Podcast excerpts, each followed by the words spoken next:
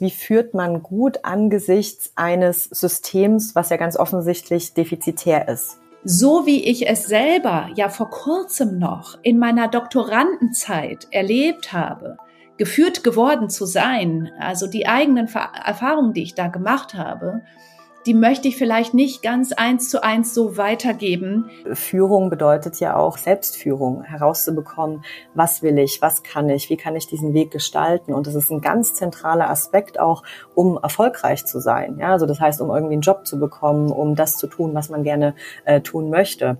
Und dazu braucht es Zeit.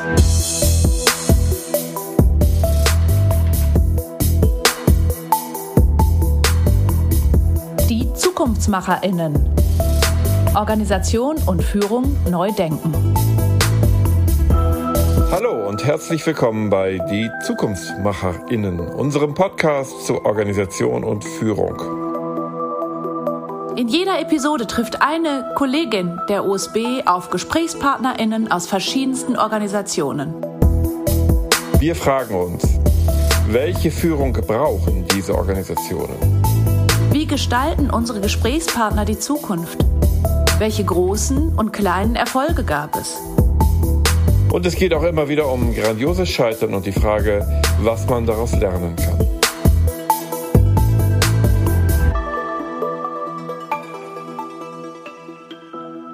WissenschaftlerInnen haben einen Karriereweg, der an Komplexität der Inhalte und Strenge der Anforderungen vermutlich kaum zu übertreffen ist. Dennoch schlagen viele junge und schlaue Köpfe den Weg der Wissenschaft ein. Dabei sprechen einige Gründe dafür, aber auch nennenswert viele dagegen. Es herrscht ein wahnsinnig hoher Leistungsanspruch. Die Anzahl der Jobmöglichkeiten scheinen eher begrenzt zu sein und außerdem hat man unter Umständen recht viel Verantwortung für ein überschaubares Gehalt. Und das Thema Verantwortung nimmt einen zentralen Stellenwert für das Thema des Specials ein, und zwar Führung.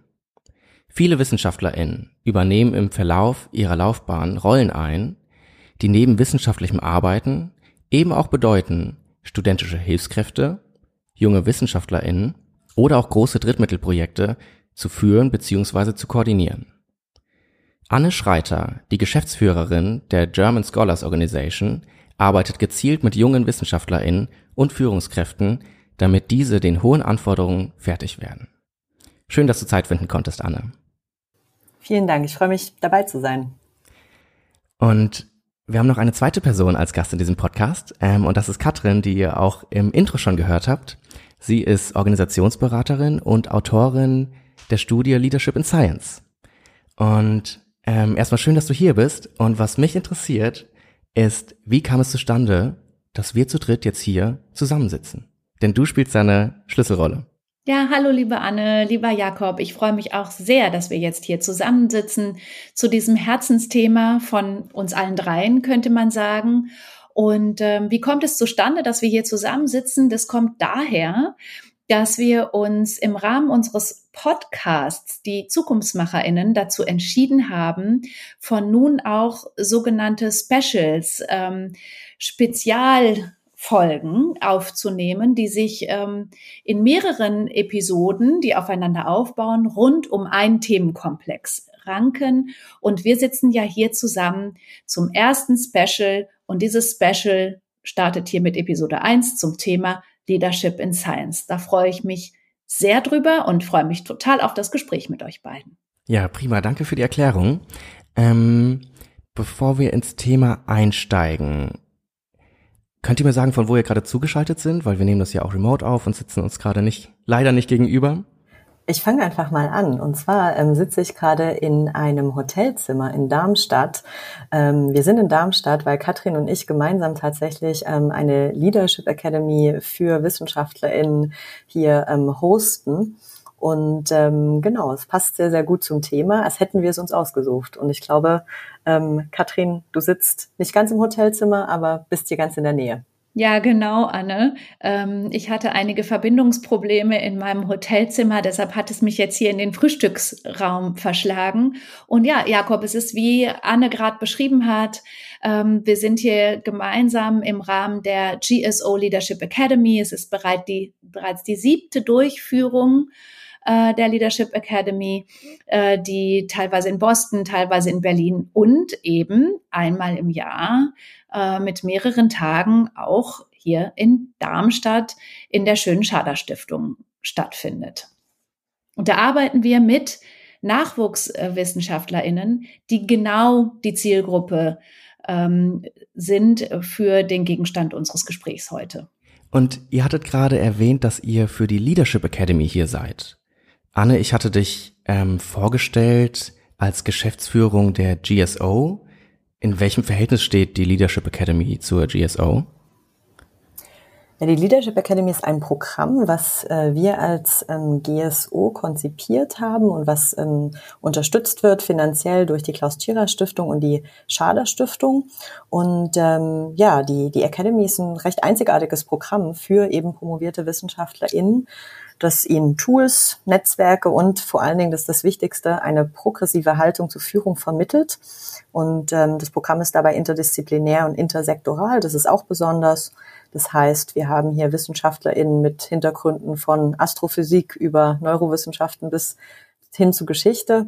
Und ähm, wir unterstützen hier nicht nur bei Karrierewegen in die Wissenschaft für Forschende, sondern eben auch in die Wirtschaft, in den öffentlichen oder den Non-Profit-Sektor oder auch, wenn jemand ein eigenes Unternehmen gründen möchte. Und wir tun das auf Augenhöhe und bieten auch eine nachhaltige Vernetzung an. Und dafür stehen auch wir als ähm, GSO, wir unterstützen Wissenschaftlerinnen und Wissenschaftler, die eine Karriere ganz besonders in Deutschland verfolgen wollen.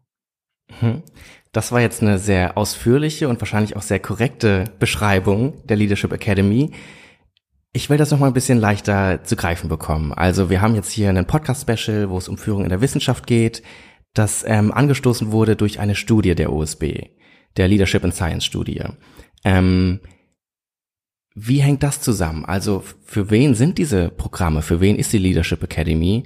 Und äh, für was braucht man das denn überhaupt? Also vielleicht kannst du mal konkrete Beispiele nennen, ähm, was denn so Thematiken oder Fälle sind, die ihr behandelt. Ja, du hast ja gerade schon angesprochen, dass ähm, Wissenschaft doch äh, ein ganz besonderer Karriereweg ist. Und ähm, der wird besonders schwierig für Forschende nach der Promotion, weil da wird die Luft einfach dünner. Ja, also die, äh, die, der, der Wettbewerb einfach steigt, ähm, die, die Hierarchien sind oft sehr steil, das System Wissenschaft ähm, ja funktioniert nach ganz eigenen ähm, Regeln. Und das ist oftmals gar nicht so, so, so leicht, sich ähm, da zurechtzufinden und zu verstehen, ja, wie komme ich denn auf eine Professur? Das ist gar nicht so trivial. Da gibt es gar keinen so den Weg, den man da gehen kann, sondern da gibt es viel implizites Wissen, da muss man auch ein bisschen Glück haben, ähm, da muss man schauen, dass man zur richtigen Zeit am richtigen Ort ist. Und ähm, von daher ist es gar nicht äh, so leicht für diese, äh, für diese Zielgruppe. Und auf der anderen Seite ähm, kann es auch sein, dass die irgendwann sagen, Mensch, ich war jetzt irgendwie schon 15 Jahre in der Wissenschaft, ich bin vielleicht Anfang 30 oder Mitte 30 und irgendwie ist das jetzt doch nicht der richtige Weg oder mhm. es tut sich einfach keine Stelle für mich auf. Ja? Und ähm, dann müssen die schauen, ja, was kann ich denn noch machen? Und du kannst dir vorstellen, wenn man lange in einem System unterwegs war, dann auf einmal sich neu zu orientieren und ähm, herauszufinden, ja Mensch, was gibt's denn für Jobs in der Wirtschaft für mich als promovierte Soziologin, Chemiker, Biowissenschaftlerin ähm, oder auch in anderen Sektoren, das ist einfach wie eine Blackbox, weil damit hat man sich ja nie beschäftigt. Und wir versuchen hier Hilfestellung zu geben, weil wir finden, da ist ja ganz viel Potenzial da. Das sind ja hoch ausgebildete, super schlaue Leute, die einfach Probleme haben aufgrund des Systems und ja, einfach äh, der, der Umstände, in, in, der, in der sie da sind, herauszufinden, wie kann ich denn mein Potenzial am besten einbringen. Entweder als Forscher oder als Forscherin oder eben auch äh, in einem anderen Job. Und ähm, wir geben dahin Hilfestellung, indem wir beraten, vernetzen und äh, fördern. Und eines dieser Förderprogramme ist eben diese Leadership Academy, die ähm, Führungsskills weitergibt und ähm, diese Führungsskills sind vor allen Dingen wichtig, dass ähm, die Teilnehmenden ja selbstwirksam werden. Also dass sie rausfinden, wie kann ich denn für mich den richtigen Karriereweg finden und wie kann ich den vor allen Dingen auch so gestalten, dass ich mit meinem Potenzial, meinem Wissen, meiner Qualifikation da bestmöglich ja gesellschaftlich was tun kann. Als Professor, Professorin oder halt in einem der zahlreichen anderen Jobs, die man so tun kann. Also wir hatten jetzt drüber gesprochen, wie stressig auch so ein Job als Wissenschaftler oder Wissenschaftlerin ist. Ähm, jetzt ist es natürlich schwierig, sich dann auch noch Zeit freizuräumen, um zu einer Leadership Academy zu gehen. Es hat sich dennoch so angehört, als müsstet ihr ganz wenig Überzeugungsarbeit leisten, ähm, weil die entsprechenden Personen und Teilnehmenden ähm, ein eigenes Interesse daran haben, sich eben auch weiterzubilden. Trifft das zu? Ja, das trifft zu, vor allen Dingen, weil ähm, ich glaube auch der, der Druck einfach wächst. Ja, weil ähm, äh, Führung bedeutet ja auch, das wird Katrin sicherlich auch nochmal erläutern, bedeutet ja auch Selbstführung, herauszubekommen, was will ich, was kann ich, wie kann ich diesen Weg gestalten. Und das ist ein ganz zentraler Aspekt auch, um erfolgreich zu sein. Ja, also das heißt, um irgendwie einen Job zu bekommen, um das zu tun, was man gerne äh, tun möchte. Und von daher ist es jetzt nicht nur eine Zeit, wo man sagt, ach, da bilde ich mich mal weiter und das ist vielleicht hilfreich, sondern das ist ein ganz zentraler zentraler Aspekt, um auch in Zukunft ähm, ja die die eigene Karriere gestalten zu können und ähm, gleichzeitig glaube ich auch, dass da eine neue Generation ähm, an WissenschaftlerInnen jetzt unterwegs ist, die sagt, das ist mir auch persönlich wichtig. Also sowas wie eine gute Betreuung, eine gute Gestaltung von Arbeitsbedingungen, vielleicht weniger hierarchische Strukturen. Das ist was, was ich selbst erlebt habe, aber was ich selbst gern anders machen möchte. Und ähm, deswegen bewerben die sich dann auf diese Academy und wir suchen äh, dann 25 jedes Jahr aus, die dann hier daran teilnehmen können. Hm. Ja, super spannend. Also vor allem das Thema Selbstführung interessiert mich auch. Und die ähm, Leadership Academy, die ist ja besonders an junge WissenschaftlerInnen gerichtet, richtig? Also es kommt immer darauf an, wie man jung definiert. Ne? Also wir haben mhm. sozusagen von, von, von Mitte 20 bis Anfang 50 haben wir tatsächlich alles dabei. Ähm, das ist auch ein bisschen ein Problem des Wissenschaftssystems, dass jeder, der noch nicht Professor oder Professorin ist oder gerade geworden ist, noch als Nachwuchs in Anführungsstrichen ähm, bezeichnet wird. Ähm, das gäbe es in keinem anderen Sektor.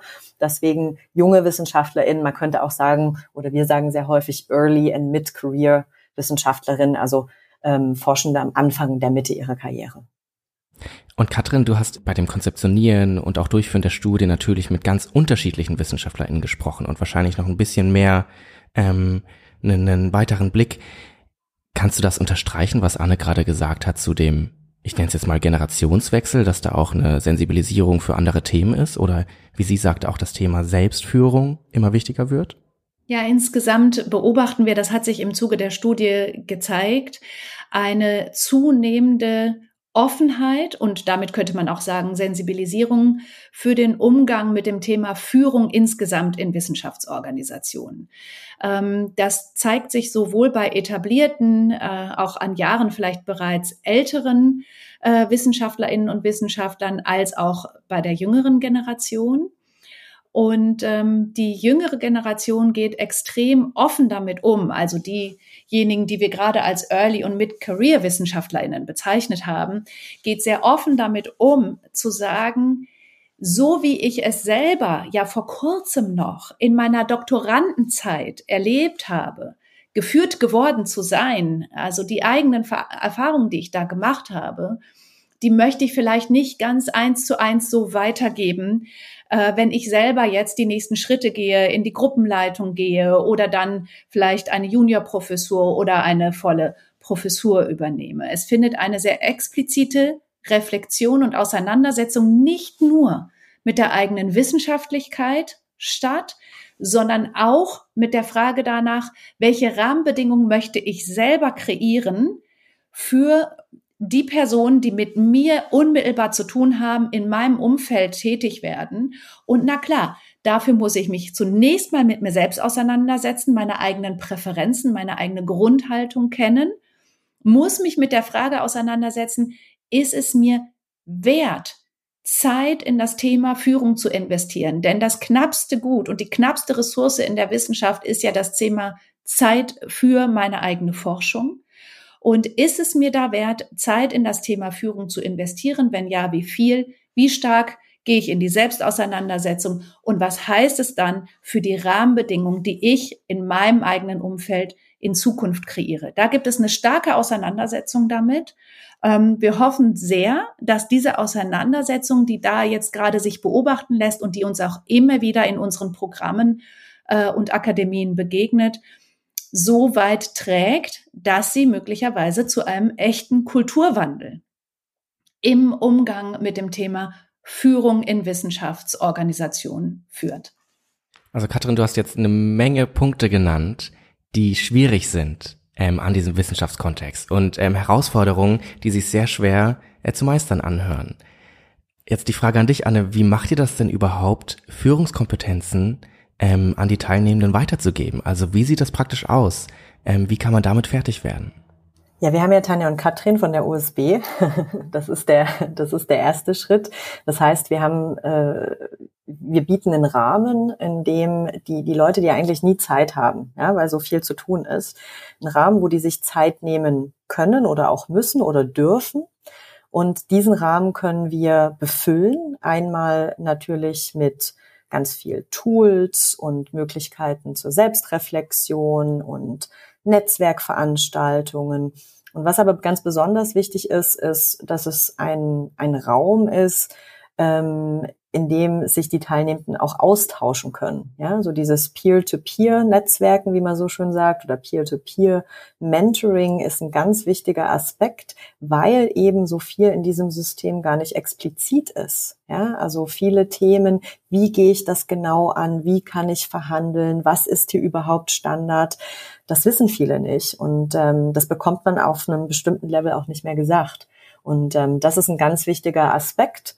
Ähm, und diese Selbstreflexion ist, glaube ich, die Grundlage von Führung überhaupt. Äh, und äh, da gibt es kaum Raum normalerweise.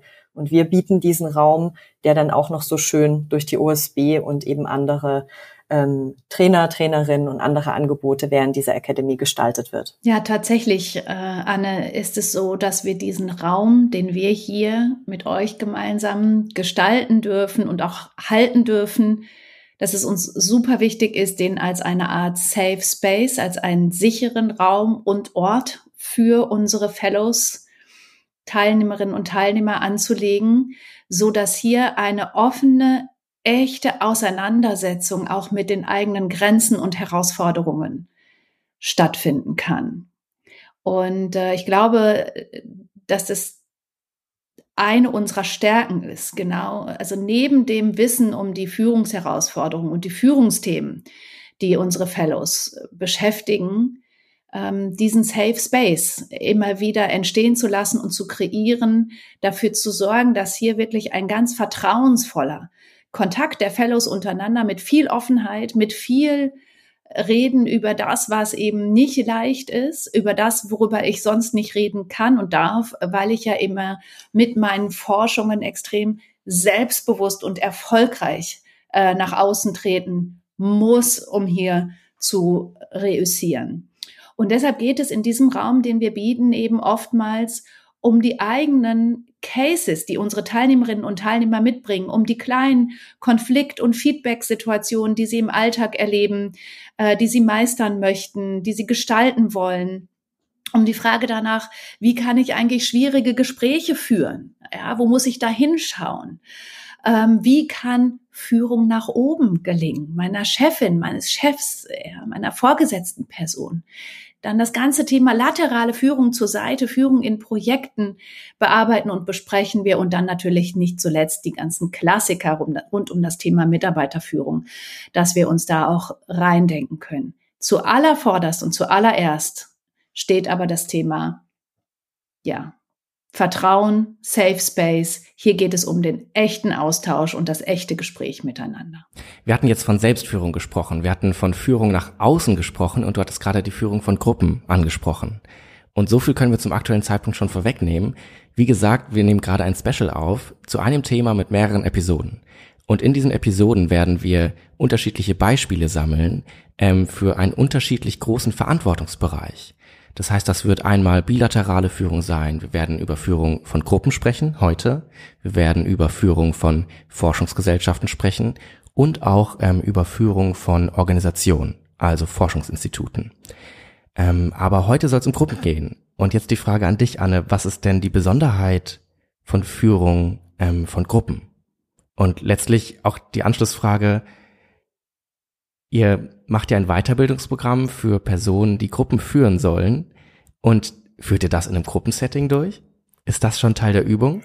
Genau, Gruppen führen bedeutet hier eine Forschungsgruppe führen und im Endeffekt heißt das, dass man plötzlich Mitarbeitende hat. Ja, also man ist vorher vielleicht ähm, Postdoc oder PhD und plötzlich hat man Mitarbeiter äh, Innenverantwortung und hat plötzlich ja Post, andere Postdocs, ähm, PhDs, technische Assistenten und noch so viele mehr.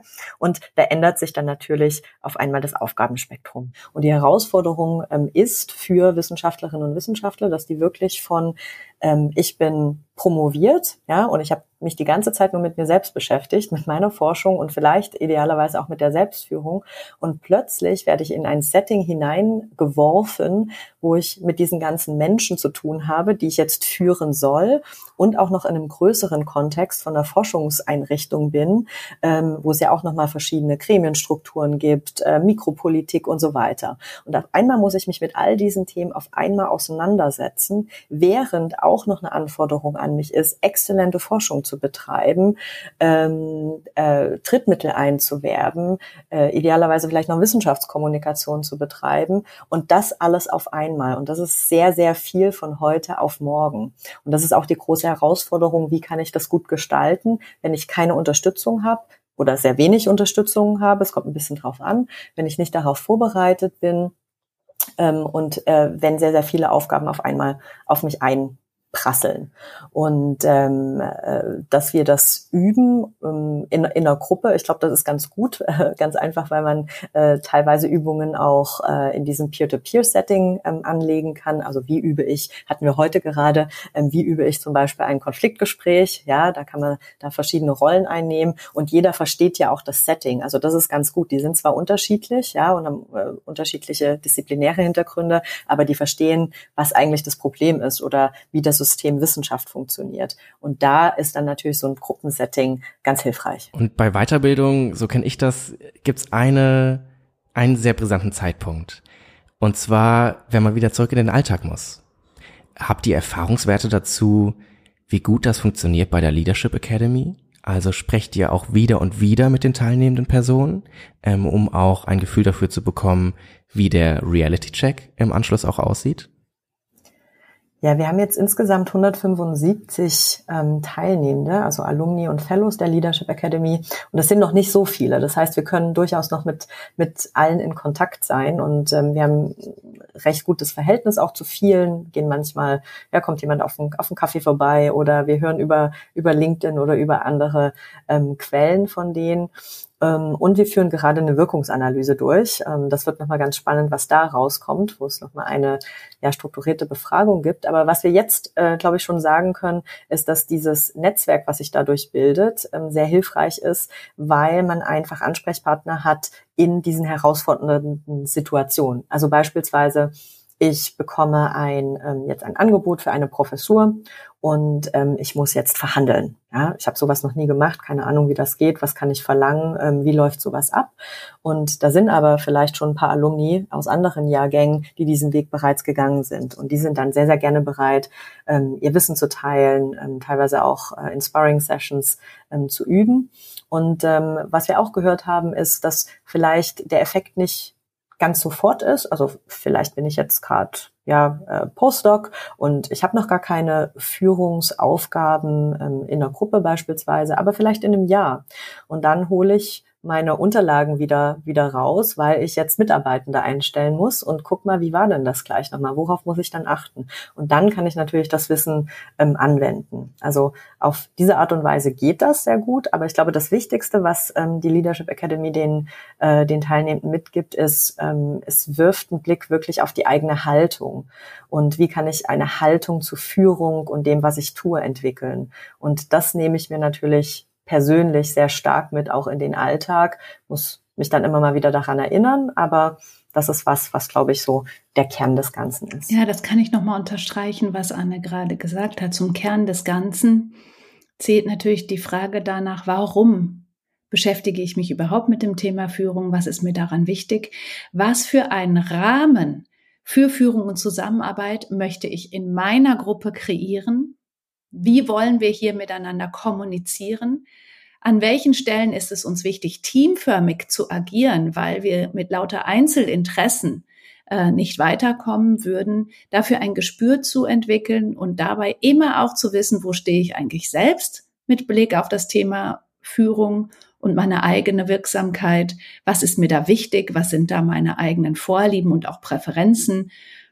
Manche ähm, WissenschaftlerInnen sind introvertierter, andere sozusagen sind sehr outgoing. Mich da selber immer wieder auch ein bisschen besser kennenzulernen. Das ist ein Teil dessen, äh, wie wir hier Wirksamkeit entfalten. Auch Feedback zu bekommen von meinen Peers, mit denen ich hier unterwegs bin, dazu, wie kommt etwas bei meinem Gegenüber an, wenn ich auf eine bestimmte Art und Weise in ein Gespräch gehe oder ein Feedback formuliere.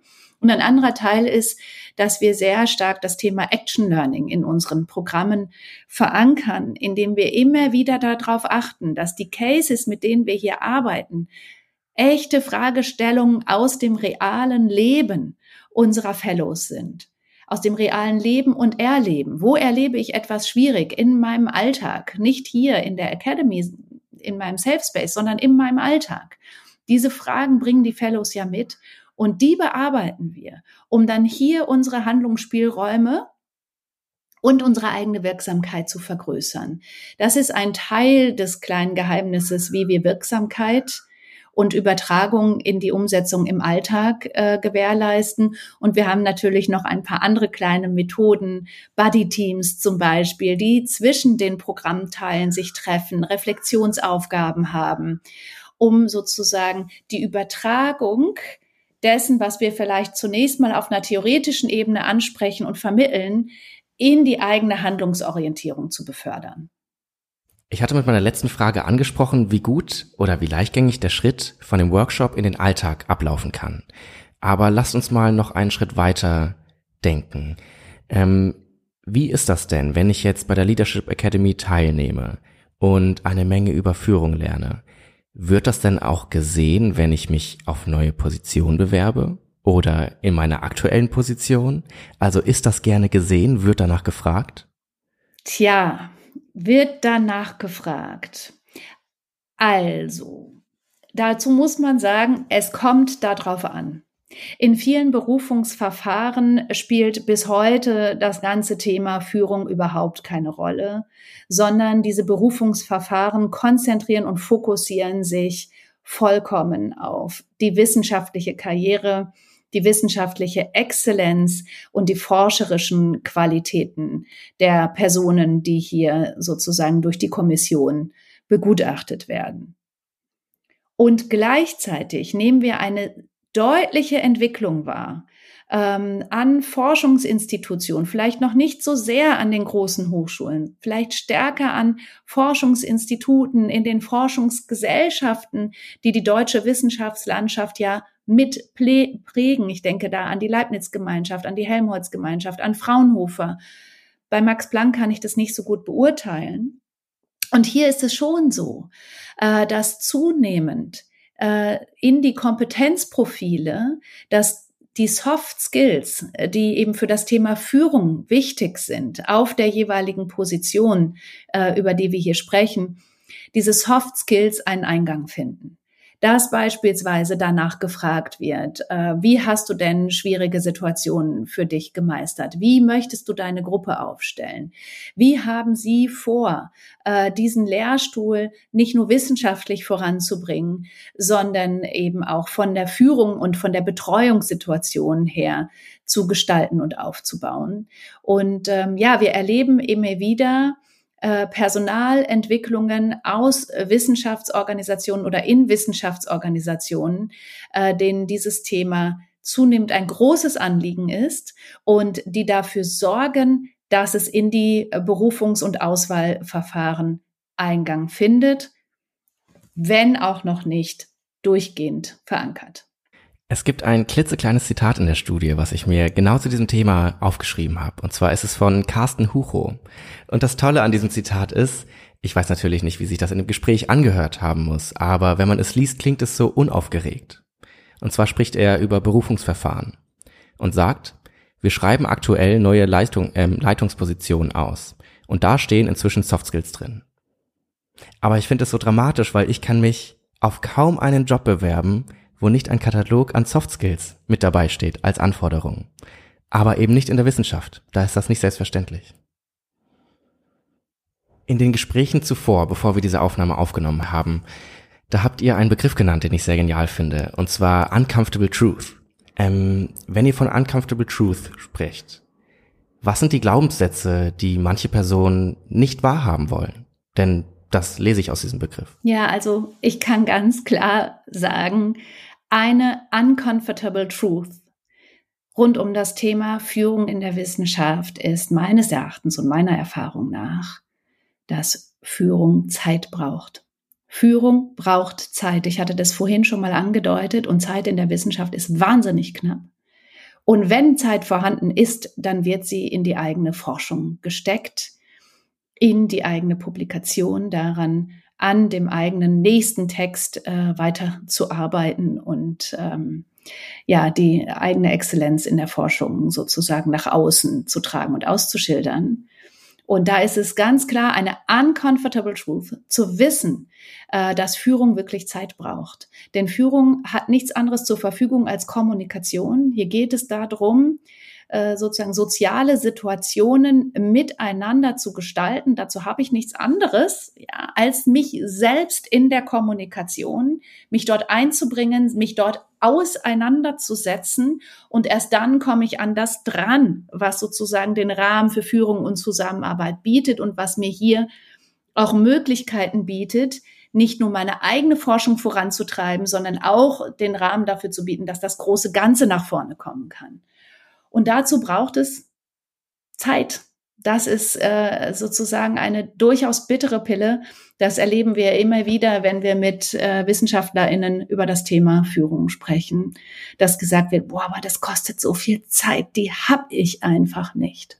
Und sich diese Frage zu stellen, was ist es mir wert?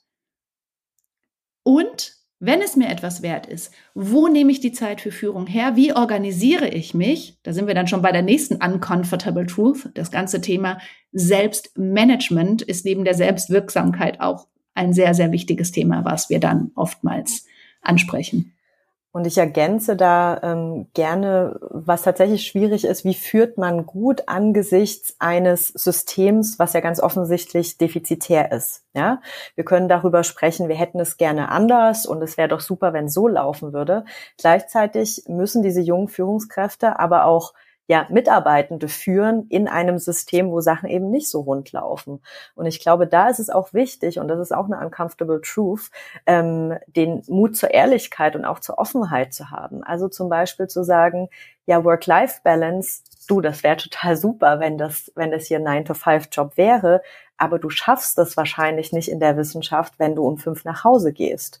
Und dann ist es total schwierig zu gucken, wie kriegt man die Balance hin, dazwischen seine Mitarbeitende gut zu führen und ähm, man möchte die auch nicht ausbeuten zum Beispiel, ja, ähm, und gleichzeitig ihnen aber eine realistische Information zu geben, wie kann ich denn in diesem System überleben, ja, und das ist für viele, glaube ich, auch wahnsinnig schwer, ähm, da eine gute eine gute Balance hinzubekommen, weil das ist auch unangenehm, das äh, das ist auch schwierig, ja, da kann man auch in Fettnäpfchen treten. Und ähm, das ist, glaube ich, eine echt große Herausforderung. Und an der Stelle kann man betonen, Anne, das, was du gerade gesagt hast, finde ich sehr authentisch, denn ich habe im Vorhinein so ein bisschen recherchiert und habe ähm, einen LinkedIn-Post von dir gefunden. Da ging es um den CV of Failures. Und du warst vor ein paar Jahren mal in einem in einer Zeitung mit einem Artikel und ähm, hast darüber gesprochen, welche Lebensabschnitte oder welche Projekte ähm, bei dir mal nicht gut funktioniert haben oder wo du auch Dürrephasen in deinem Leben hattest. Und das fand ich super erfrischend und auch irgendwie heilend zu lesen. Und jetzt nochmal zum Thema Uncomfortable Truth. Ich fand so beeindruckend, wie comfortable du damit umgegangen bist. Denn du hast davon erzählt, dass du mal in einem Supermarkt als Hase verkleidet gearbeitet hast. Ja, vor allen Dingen, wenn neben einem äh, ein CV of Failures von äh, Thomas Südhoff steht, einem Nobelpreisträger, dessen unglamourösester Job nicht Osterhase war, sondern ähm, Direktor eines Max-Planck-Instituts. Also da sieht man so ein bisschen die Fallhöhe. so, und bevor wir zum Schluss kommen, ähm, haben wir uns noch eine Überraschung überlegt. Und zwar haben wir jetzt hier heute ein Thema angeschnitten, was wir auch in den nächsten Episoden noch weiter behandeln werden. Ähm, aber so oder so braucht es einfach viel mehr Zeit, um richtig tief einsteigen zu können.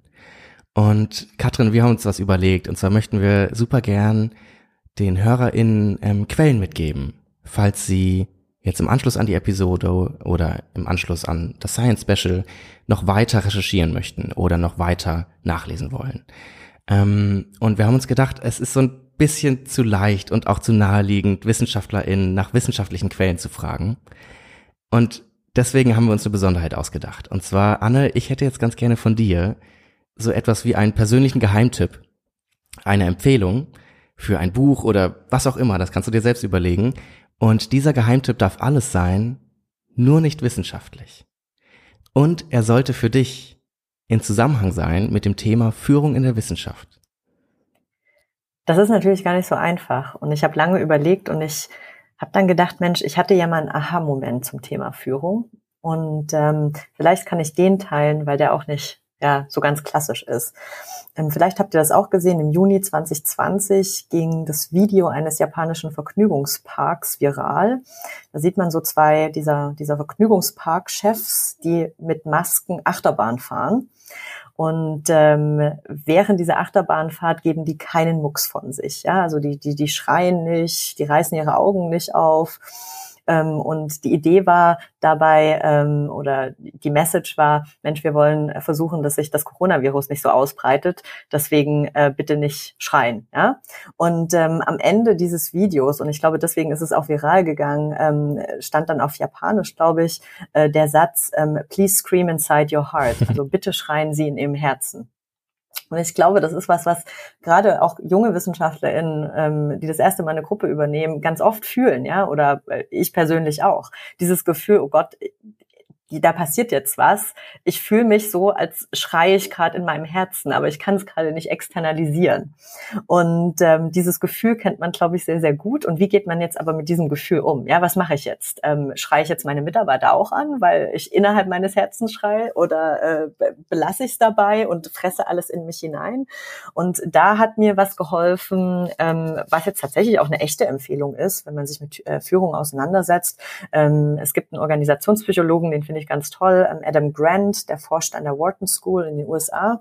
Und er hat einen sehr schönen Satz gesagt ähm, zur Führung, ähm, der zu diesem Bitte schreien Sie in Ihrem Herzen passt. Er hat gesagt, being true to your values sometimes requires being false to your personality. Your personality is the set of traits you have. Your values are the principles you choose. Und das finde ich ganz schön, weil das ja auch mit diesem Thema ähm, Leadership Purpose und Haltung zu tun hat. Ja, ich äh, bin sozusagen nicht dem ausgesetzt, äh, was ich gerade fühle, sondern ich kann Prinzipien haben, die ich umsetze und ich kann sagen, dass ich in meinem Herzen schreie, ohne dass ich den Mitarbeiter oder die Mitarbeiterin tatsächlich anschreie. Und das finde ich eine ganz tröstliche und ähm, ja hilfreiche Einsicht. Wow, tolles Beispiel. Also es ist sehr tiefgründig, super persönlich ähm, aber ich freue mich auch jetzt schon, das Video von der Achterbahn in den Shownotes zu verlinken. Und ich, ich, ich finde, ich finde die Metapher müssen wir unbedingt machen. Am Ende haben wir wahrscheinlich so eine kleine Mediathek von diesen unwissenschaftlichen Tipps. Ähm, und ich finde auch die Metapher schön. Ähm, die Achterbahn ähm, eben für die Karriere. Und du, Katrin, hast du dir auch was überlegt? Äh, ja, ich habe mir auch was überlegt und es könnte unwissenschaftlicher nicht sein und ganz bestimmt nicht zum Nachlesen, aber das war ja auch keine Grundvoraussetzung ähm, für die kleine Inspiration oder den Tipp, äh, den wir hier mitbringen sollten. Und äh, ich möchte allen Hörerinnen und Hörern ähm, empfehlen, sich den Barbie-Film anzuschauen. Und ich meine das äh, total ernst. Also äh, zum einen ist es natürlich äh, sozusagen eine Meisterleistung, die Greta Gerwig in ihrer Regie und ja, Regierolle äh, hier gelungen ist äh, zusammen mit diesen wirklich Top-SchauspielerInnen, Margot Robbie und ähm, Ryan Gosling in den beiden Hauptrollen. Äh, was hat das Ganze aber jetzt mit dem Thema Führung in der Wissenschaft äh, zu tun?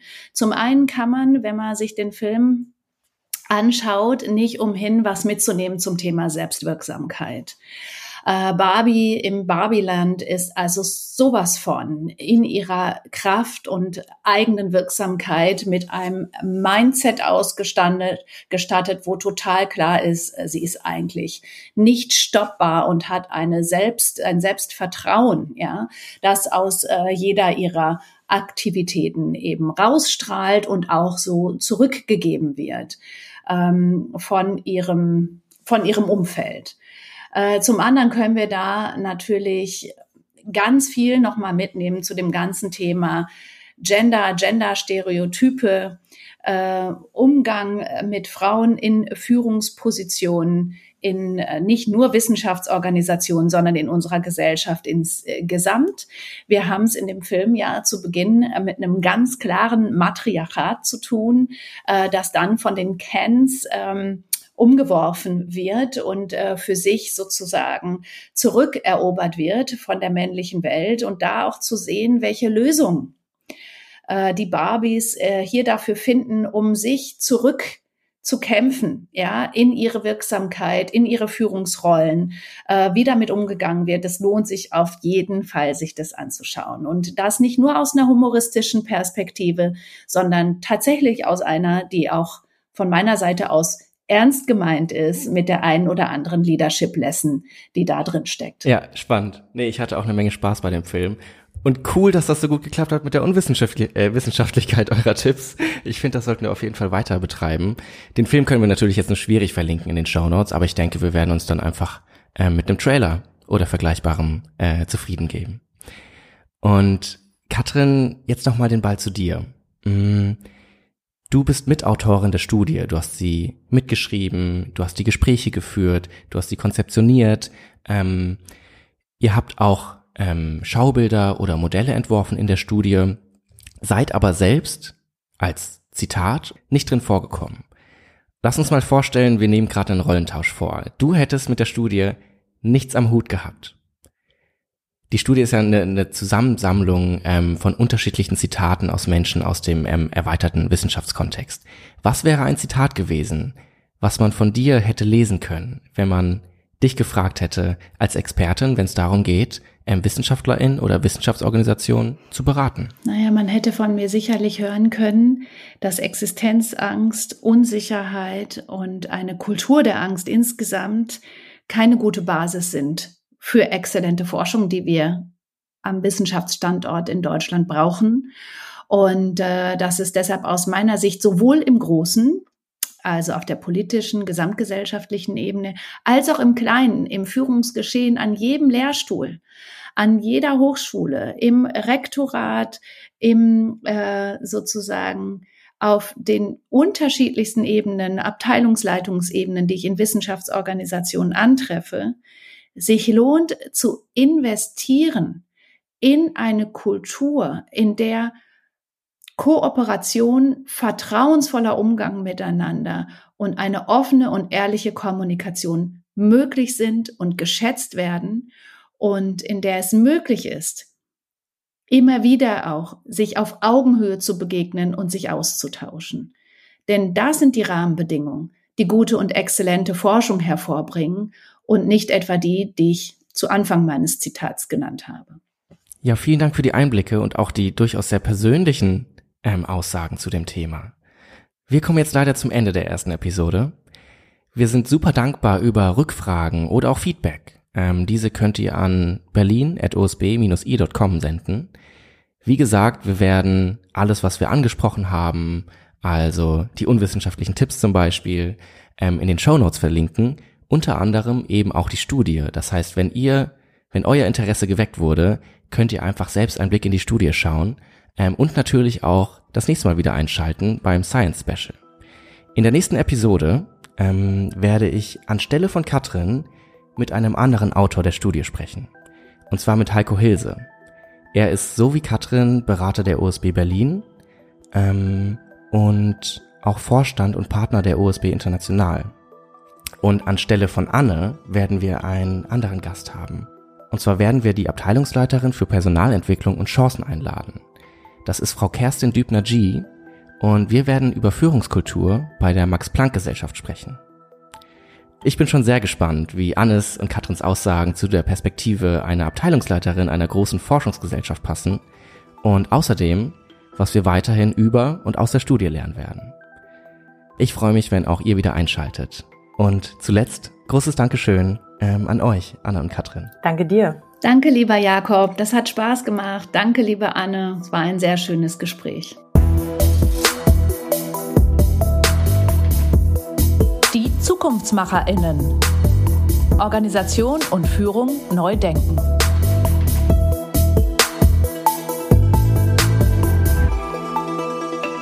Das war unser OSBI-Podcast Die Zukunftsmacherinnen.